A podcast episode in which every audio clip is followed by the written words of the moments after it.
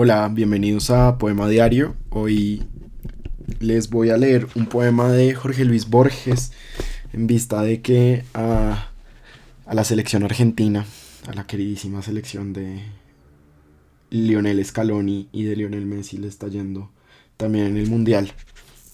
Se llama Buenos Aires. ¿Qué será Buenos Aires? Es la Plaza de Mayo a la que volvieron después de haber guerreado en el continente hombres cansados y felices. Es el dédalo creciente de luces que divisamos desde el avión y bajo el cual están la azotea, la vereda, el último patio, las cosas quietas. Es el paredón de la Recoleta contra el cual murió ejecutado uno de mis mayores. Es un gran árbol de la calle Junín que sin saberlo nos depara sombra y frescura. Es una larga calle de casas bajas que pierde y transfigura el poniente. Es la dársena sur de la que zarpaban el Saturno y el cosmos. Es la vereda de Quintana en la que a mi padre, que había estado ciego, lloró porque veía las antiguas estrellas. Es una puerta numerada, detrás de la cual en la oscuridad pasé diez días y diez noches inmóvil, días y noches que son en la memoria un instante. Es el jinete de pesado metal que proyecta desde lo alto su serie cíclica de sombras. Es el mismo jinete bajo la lluvia. Es una esquina de la calle Perú en la que Julio César Dávode nos dijo que el peor pecado que puede cometer un hombre es engendrar un hijo y sentenciarlo a esta vida espantosa. Es Elvira de Alvear escribiendo en cuidadosos cuadernos una larga novela que al principio estaba hecha de palabras y al fin de vagos rasgos indescifrables.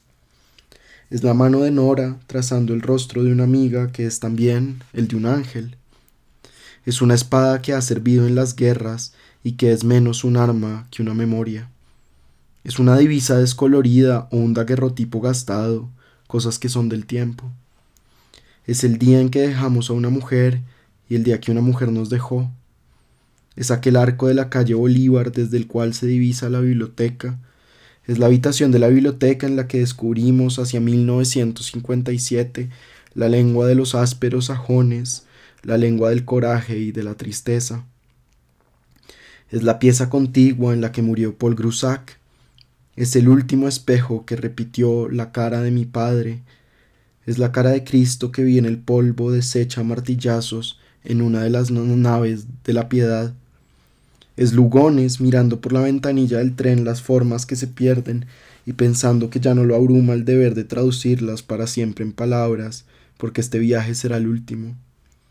Es, en la deshabitada noche, cierta esquina del once en la que Macedonio Fernández, que ha muerto, sigue explicándome que la muerte es una falacia. No quiero proseguir, estas cosas son demasiado individuales, son demasiado lo que son para ser también Buenos Aires. Buenos Aires es la otra calle, la que no pise nunca, es el centro secreto de las manzanas, los patios últimos, es lo que las fachadas ocultan, es mi enemigo si lo tengo, es la persona a quien le desagradan mis versos, a mí me desagradan también, es la modesta librería en que acaso entramos y que hemos olvidado, es esa racha de milonga silbada que no reconocemos y que nos toca, es lo que se ha perdido y lo que será, es lo ulterior, lo ajeno, lo lateral, el barrio que no es tuyo ni mío, lo que ignoramos y queremos. Me acabo de dar cuenta que, que hoy es 12 de diciembre y creo que a Borges le gustaría mucho este 12-12 del 22, esta rima, estas rimas de, del número 2.